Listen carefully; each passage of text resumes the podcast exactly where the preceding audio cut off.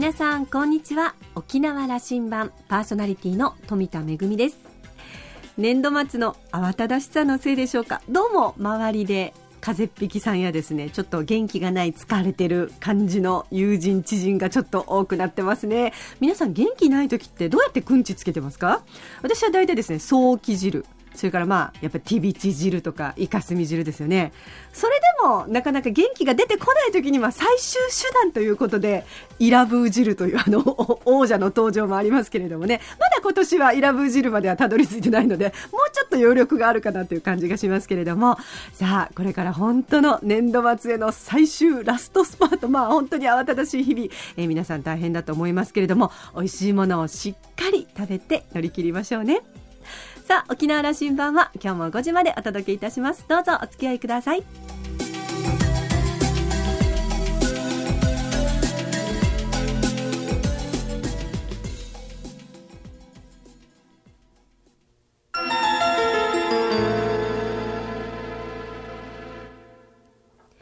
那覇空港のどこかにあると噂のコーラルラウンジ。今週は名護市長の稲峰進さんとラウンジ常連客で沖縄大学地域研究所特別研究員の島田克也さんとのおしゃべりです。稲峰さんは1945年生まれ名護のご出身です。琉球大学法文学部をご卒業後1971年に名護市役所へ。厚生課に配属されその後名護市総務部長や収入役を経て2005年に名護市教育長に就任されました。2010年の名護市長選挙に普天間飛行場県内移設反対を掲げて出馬し初当選し現在2期目を務めていらっしゃいます。2期目の選挙にあたった今年1月の市長選では4000票の大差で相手候補を破り再選されました。中山知事の辺野古埋め立て容認の時期とも重なり全国的な注目を集めた選挙でしたね。選挙から2ヶ月。名護には新たな基地は作らせないという公約の実現に向けて精力的な活動を続けている稲峰市長と島田さん一体どんなお話をしているのでしょうか。それではどうぞ。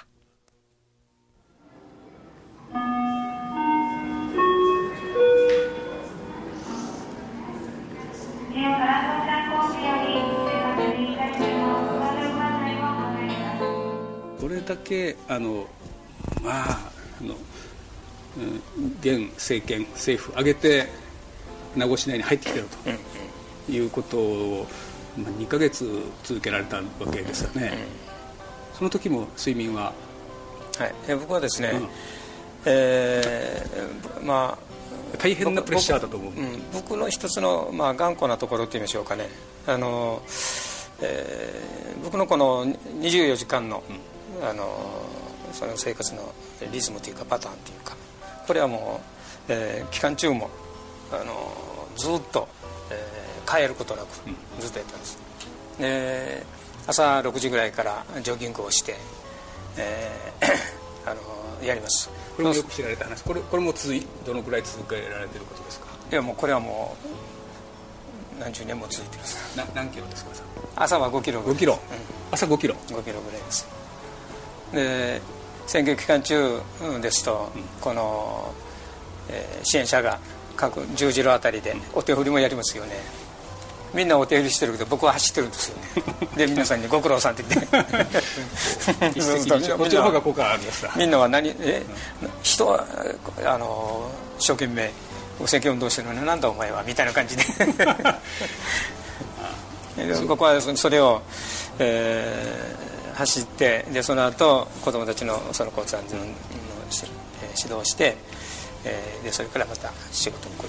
と。これはもう選挙期間中もずっとその欠かさずにそのでこの交通安全指導も、えー、選挙期間中もいっぺんも休むことないしずっとこうそれは続けてきた。これあのリズムをこう崩さない、うん、体調を崩さないまたエネルギーの源にもなってるんですかね。うん、はい、これやっぱりこうあのさっき言ったそのプレッシャーだとかいろいろこうそのありますよね。だからこのそれを、えー、このしっかり守ることで、えー、自分のペースをその守るというそのことになるんですよ。大丈夫だと気持ちも安定してくるということなんでしょうね。あの根村さん身長は？160です。ねあの小柄で。体重は？61ぐらいですね。あのテレビにあれだけ出るとあの今こうラウンジで直にお会いしてると、うん、あのものすごくあのやっぱ小柄実際は小柄でね、はい、いや僕もよく言われますよ。あのいろんなところに行くと「あれ？なんで稲峰さんこの あのこれだけしかないの?」と。うん、画面テレビで見るとこんなに大きくなるともっともっと大柄な人かなっていうふうにみんなそれでみんながっかりしてしまう。いやうん、あの大きく見るというのはやっぱり政治家としてもそれからあのメディアを通してのメッセージとしてもあのやっぱりそれに強い方なんですよ。あいや画画面にダッと出てくるからじゃね、うん、いやそのエネルギーであのでね2期目あのこんな大変な選挙になるとはあの市長就任当初から思ってたのかな。あのいやこの4年間で日本政治も大きく変わりましたしで沖縄の中で言えば県知事は変わらないんですけども、まあ、考え方が変わってきたという部分がある。それで4年経ってさっきの1月の選挙。で結果はもうラジオ聞いてる人みんな知ってます。うん振り返ってみて。この時点での感想を聞かせてください、うん、ままずその前にね、うん、えー、さっきも、えー、オール沖縄対、うん、その日本全国なんだという話こうちょっとやったけども、えー、民主党政権になって、で あの少なくとも県外という話ものからこう辺野古にまた戻ってきたというそのことがあったであの前後からしてもしてもですねあ結局やっぱりその、えー、日本対沖縄なんだなという感じがした。まあ、そうでない人たちもいますけれども結局そのえ大方の大方の皆さんっていうのが沖縄を見ている目っていうのは一緒だなと。民主党だろうが自民党だろうが変わらずに。そういうふうにこうやっぱりこう、えー、はっきりとなんかなその辺が、えー、見えるというその状況だったんですよね。だからそれに対してやっぱり沖縄そのものがオール沖縄にならないと、えー、とてもじゃないけど、えー、あの太刀打ちできないわけできあのできるわけないと、えー、いうようなそのことを非常にこう感じてでそれは、えー、あの県民大会をその開いた、時からこういわゆるそのオール沖縄っていう形のあの素地が作られてこういったわけですよね。あのなんか言葉が古くなりますけども捕獲ということを超えてオール沖縄天白書というところまでそうそうそうその流れですよね。うんうん、あのー、そういうその形で今やっぱりオール沖縄っていうふうにか少なくとも基地問題にはねあのオール沖縄という形であの、えー対峙しないととてもじゃないけどもそれは、えー、権力にもその押しつぶされてしまうというそのことに、うん、やっぱりなってしまうというその思いは非常にこう強かったですね。うん、そんな一期目あの今の話を伺いながら一つまた僕もあの先にお話したことその本土から投げかけられる言葉の中にねあのなぜあの岸門米軍基地もうこれあの日本全体で容認しているようなものをもう徹底的に反対するんですかというメッセージ。これいや沖縄は全部すぐ出ていけという話でまとまってるわけではないんだよという話のことをそう思ってしまってる感がありますね。そんなメッセージ一つ。いやいやそれそれはそれも、うん、あの、えー、政府のあのいわゆる、えー、誘導ですよ。世論世論誘導ですよやっぱり。この、えー私たちは新しいのを作るなと言ってるんであって。これ以上のものは負担をさせるなと言ってるんであって。今すすぐ、まあ、あのあのものすぐもあのゼロにせって言ってるんじゃないですよね。えー、これはもう沖縄県が作った、えー、段階的縮小というそのものはずっと生きていますけれども、えー、だからといって即という話ではない。分かりやすく言うとあのあの嘉手納大きな嘉手納すぐ出ていけと言ってる、うん、これはあのそうは言ってないわけで沖縄のオール沖縄の主張がそれであるわけないわけで、うんうん。しかしながらこれそういう質問してくる人多いですね。あいや。出るということですか。そううん。す基地すべて反対という、というそのことを今即反対と言ってると。それでねその本土から来た有識者というのはそうなんだという話をするといやそれはあんまり理解あの理解してなかったと、うん。あのそうですかという話になる。だからこの、えーまあ、そのイデオロギーの話こうさっきもやったけれどもこの、えー例えばその僕を応援したその、えー皆さんの中には共産党もいれば社民党もいればあるいはその共産党と関連している統一統一連でいるとかいろんなその団体もいるでそういう皆さんは、まあ、例えばその安保その廃棄だということまでこうあのあるわけですね。しかしまた私の、支援する中にはこれまでずっと自民党に属していた人たちもいるわけです。でそういう人たちがその安保の話まで踏み込むとこれはもう一緒にできないという話になるんですよね。だから今回の、えー今回、まあ、前回もそうですが前回から今回にかけて、えーいわゆるその党派を超えてというあるいは捕獲を超えてという話のものと、え要するに一点共闘なんです。よ、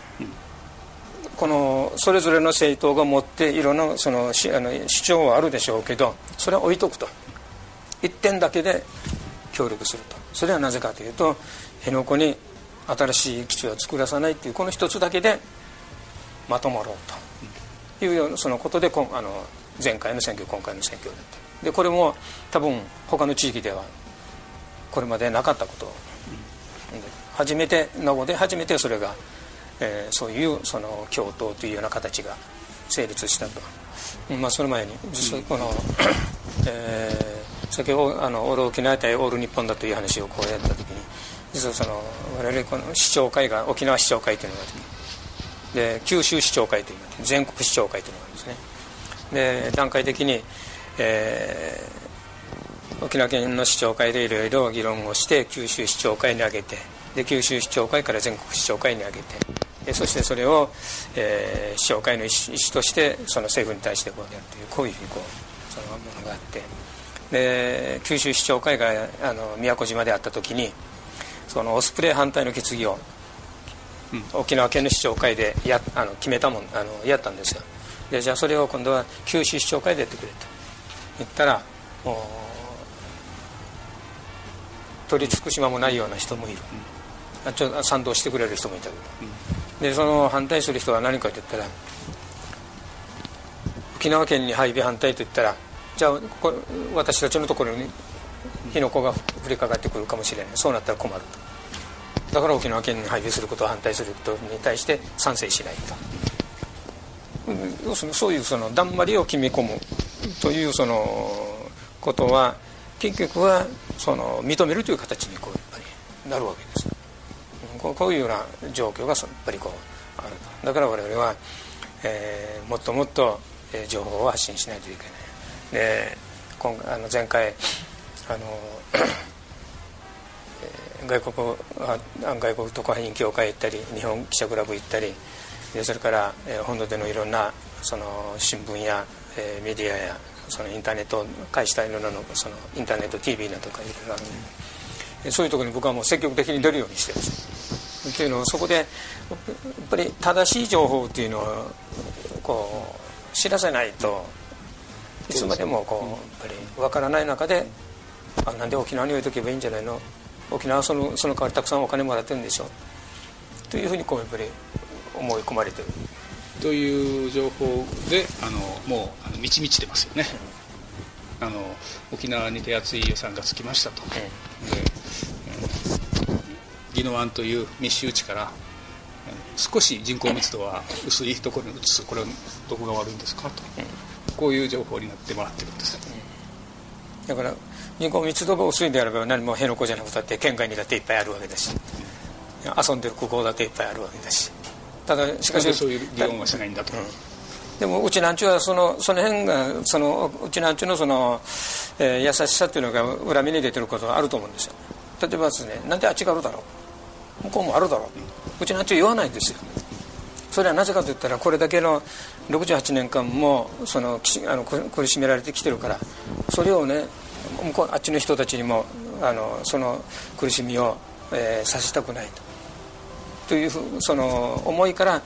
あそこがいいんじゃない？あそこがあそこがいいというような話はうちなんちはしないんですよね。そそこのところ。しないできましたねずっとね、うん、はい。ただただ今でも今言ってるのは県県外と言ってるだけですよどこという話はこうしないですね。県外とは言ってたのに、えー、ただそのなぜ県外というあの言ってるかというと、えー、一節せんといかんというから。でも本当は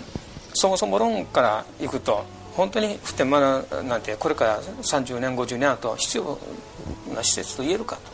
そうじゃないんじゃないの。そこのところの議論が抜け落ちていて、えー、今あるものはどこかに移さんといかんというそのあのことでの議論になるからね。こうやってここもあのそれを助長するような情報が日本中にはあってあのこう米軍が縮小するようなことはこのこの東アジア情勢であっちゃいかんというようなムードに、えー、それがどんどん高まってますね、いやだからこれも新聞だとか政府がそういうそのあれを作り上げていくわけですよ。あの、えー、尖閣尖閣なんかで煽ってね。でもねもうあの僕はさっきそもそも論の話したけども、えー、今あのアメリカは、えー、外国に駐留しているその軍隊の再編ロードマップというのを作ってますよね。でその沖縄沖縄からは9000名の兵隊とその家族が、えー、オーストラリアだとかグアムだとかハワイだかにという。9000名移るという。じゃあ一体何名沖縄に残るんですか？そうするとこんな大きいすごいこうきあの今の普天間よりも、えー、非常に機能いろんな機能がくっつけられたものができると。誰が使うんですか？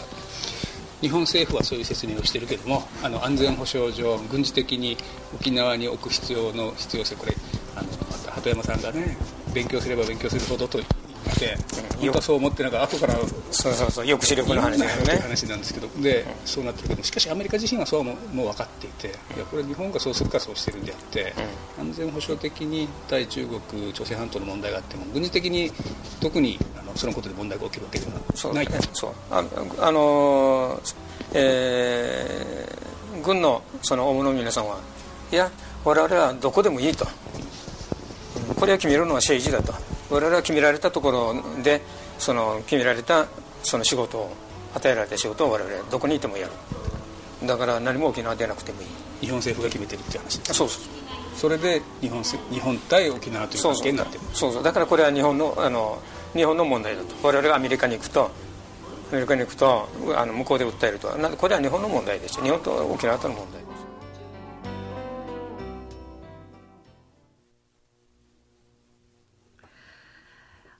はっきりとしたご自身の信念に基づいたお話ですよね。あの冒頭にね毎日ジョギングを欠かさないそして、えー、子どもたちの通学の時のね交通安全指導を欠かさないで確か選挙期間中もそれから選挙の翌日もね、あのー、安全指導されている様子が新聞などでも目にしましたけれどもこうして自分のペース自分の生活を守るということが、まあ、自分の信念そして公約を守っていくということに、まあ、基づいているんだなというふうに思いましたけれども、えー、お話をされた島田さん、え初めてお会いしたということなんですが、まあ、多くの方から誠実な方ですよという評判を聞いていたが本当にその通りの印象でしたと、えー、移設阻止という公約、えー、実現に向けてですね小柄なんだけれどもでもその体、まあ、全身からエネルギーがしっかりと伝わってきたということです、えー、今週はこの辺りにいたしまして続きはまた来週お届けいたします。今週のコーラルラウンジは名護市長の稲峰進さんとラウンジ常連客で沖縄大学地域研究所特別研究員の島田克也さんとのおしゃべりでした。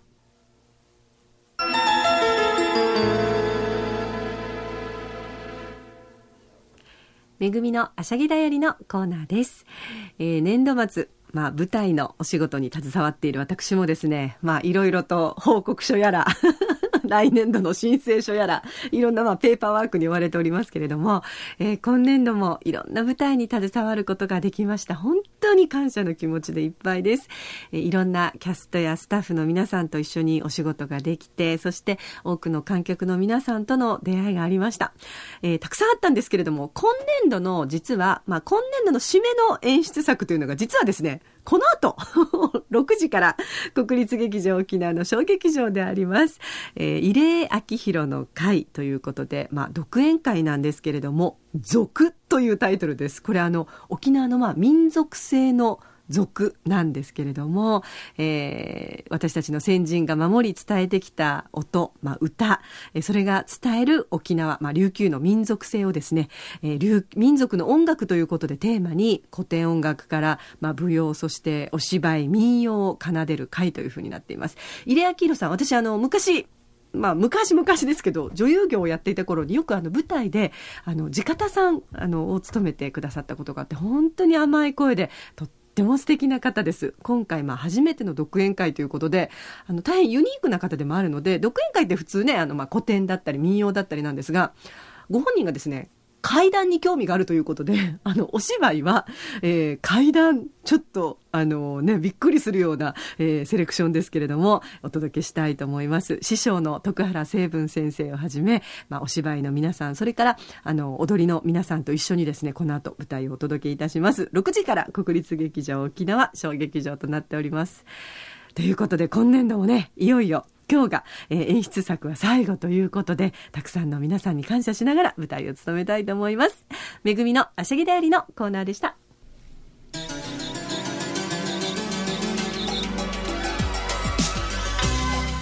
沖縄羅針盤では皆さんからのメッセージやリクエスト曲などメールでお待ちしています。宛先は864アットマーク r 沖縄 .co.jp 864アットマーク r 沖縄 .co.jp です。懸命に沖縄羅針盤と書いて送ってきてください。お待ちしております。それから、ポッドキャストやブログでも情報発信中です。ラジオ沖縄、もしくは沖縄羅針盤のホームページをチェックしてみてください。沖縄羅針盤今週はそろそろお別れのお時間です。パーソナリティは富田恵でした。それではまた来週。